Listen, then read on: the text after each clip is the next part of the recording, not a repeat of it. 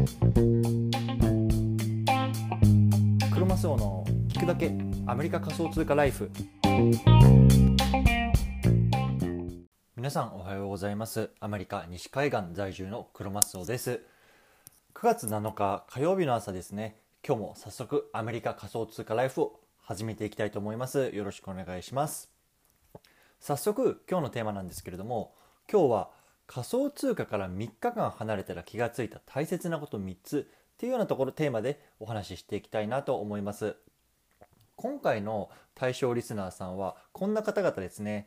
仮想通貨買ってみてるんだけどいつも価格気になっちゃうんだよなとか本業と副業が忙しくて家族とか友人との時間がなかなか取れないなみたいなこういう方々にね是非聞いてほしいなと思ってます。でね実はね僕はねあの、今日から新しい週の、えー、がスタートなんですねというのも、えっと、昨日9月6日の月曜日っていうのがねアメリカではレイバーデーっていうような、あの、祝日だったんですねなので、まあ、土曜日、日曜日、月曜日っていう3日間をね、利用してね、僕はね、あの家族を連れてキャンプの方にね、あの山に行ったんですよ。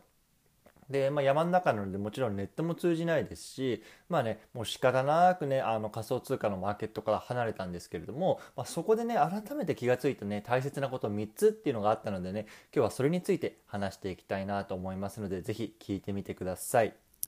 はい。ということでね、まずね、結論3つ先に挙げたいなと思います。1つ目、妻と話す時間やっぱり幸せだなと感じました。2つ目、何のために副業をしているのかっていうのをね改めて自問自答した、えー、3日間となりました。そして最後3つ目。継続するためには何か捨てないといけいけないよねっていうこの3つですね。改めて気がついたので今日はこの点について話していきたいなと思います。ということで早速本題いきたいんですけれどもその前にですねこの番組について簡単に説明させてください。この番組は仮想通貨を生活の一部にっていうのをモットーにブログや音声を通じて主にアメリカでの仮想通貨に関する情報を発信しています。仮想通貨って怪しくないとか仮想通貨ってギャンブルだよねとかそんな風に考えてるリスナーさんが少しでもあ仮想通貨って面白いねと思ってくれたら嬉しいです。ということでね早速本題の方に行きたいと思うんですけれども今日は仮想通貨から3日間離れて気がついた大切なこと3つっていうところでね話していきたいと思っていますさて最初1つ目なんですけれども妻と話す時間が幸せだなというところにねまあ久々にというか改めてというか気がついたっていうお話なんですよね。本当にね久々にね妻とこうあの長い時間ねもう2人でゆっくり話したんですね。でやっぱり日々ねあの、まあ、子供がいてその世話してで寝かしつけてとかご飯あげてとかお風呂入れてとかってなるとやっぱり、ね、なかなかこうねあの2人が子供がいなかった時と比べてゆっくり話す時間っていうのが少なくなってたなって思うんですよね。で、まあ、今回はねその、まあ、テントの中にこう子供を寝かしつけてからじゃあちょっとあの少しビールでも飲もうかみたいな感じでこう川の音を聞きながらこう回ったり2人でこう1時間2時間とかね夜とかも話してたんですね。で、あの日中はね結構そのハイキングみたいのをこう森の中でしたもんですから、まあ、その間もねこうあのね2人でこう歩きながらいろんな話できたんですよね。うん、でまあ僕はねあの、まあ、本業で働いてるし会社員として働いてますしさらにねこうやってねあの音声配信とかブログとかっていう、まあ、副業もね、まあ、あのちょくちょくやってるというなやってますしで妻もねあの、まあ、日々の、ね、育児っていうのもねもうすごく頑張ってくれてるしあとはねその今転職活動中なんですよね。なのでそういうような活動なのもあってやっぱりねこうお互いこうバタバタ忙しくしててゆっくり話せてなかったんですよね。でもこの3日間でこうね今後のお互いのキャリアのこととかあとはねこう住む国のこといや日本に帰ろうかなとかいやもうちょいアメリカにいようかなとかはたまたねまたちょっと違う国に住むのもいいんじゃないとかねこうねいろいろとね今思ってることっていうのがねお互い話せたんですよね。うんでねやっぱりその何も考えずにこう純粋にねこうあの彼女と話すことが楽しいって思えた楽しいなって改めてこう思えたっていうのがね非常にね僕にとってはねあの大切なあのかけがえのない3日間だなと思います思いました。なのでねちょっとねこの気持ちをねあの忘れずにねあのこれからも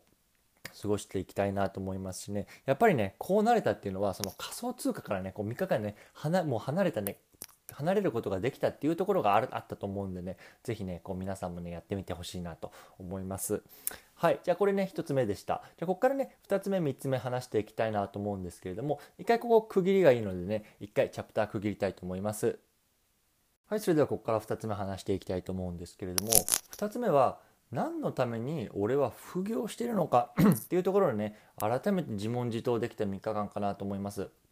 でこう皆さんも聞いてみてほしいんですね。今ねこれ副業やってる方とかあのブログ書いてる方とかいると思うんですけれども何のために皆さん頑張ってるんですか？これにね答えることができますか？っていうところなんですよね。ね、僕もねあのこれをねこの3日間ねこうハイキングしながらとかね妻と飲みながらこうね自分の中にこう自問自答してたんですよね。何のために副業してるのか。でねやっぱりね僕が今思ったのは今俺に何かあったら残された家族はどうなる？っていうねここがね根本的な質問になるかなと思ったんですよね。皆さんどうですか？今あなたに何かあったら残された家族はどうなりますか？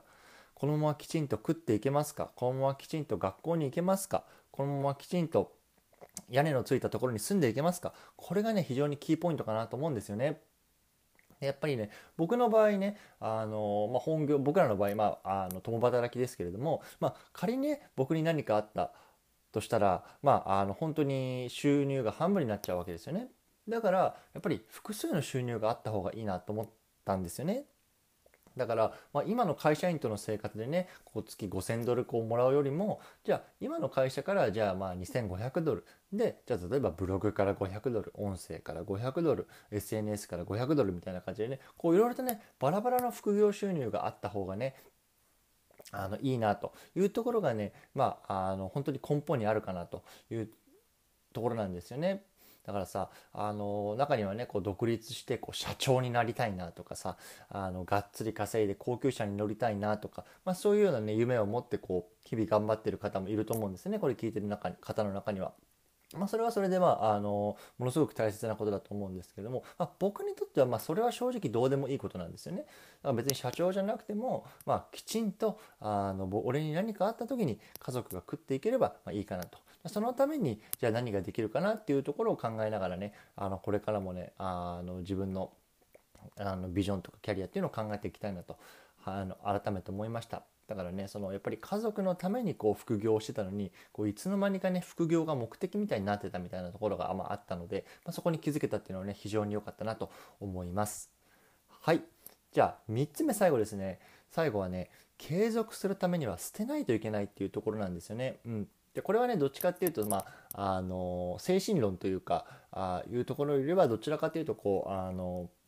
もっとねあの地に足のついた話だと思うんですけれども今ね僕もねやっぱりツイッターやったりとかこうブログ書いたりとかね毎日音声更新したりとかってねこういろいろやってるんですけれどもやっぱりね本業で、まあ、あの9時5時で働いてじゃあえっ、とね余った時間でこういろいろやってるとねなかなかねこう手が回らないっていうのは正直なところなんですよね。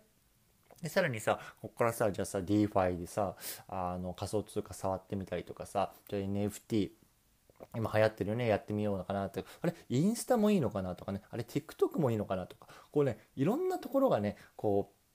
自分の中でこうやりたいやりたいって出てきてるんですけれどもやっぱりねこう自分がどこに向かっていてそのために何が必要かっていうのをねこう取捨選択しなきゃいけないよねっていうのはねこう改めて気づいたんですよね。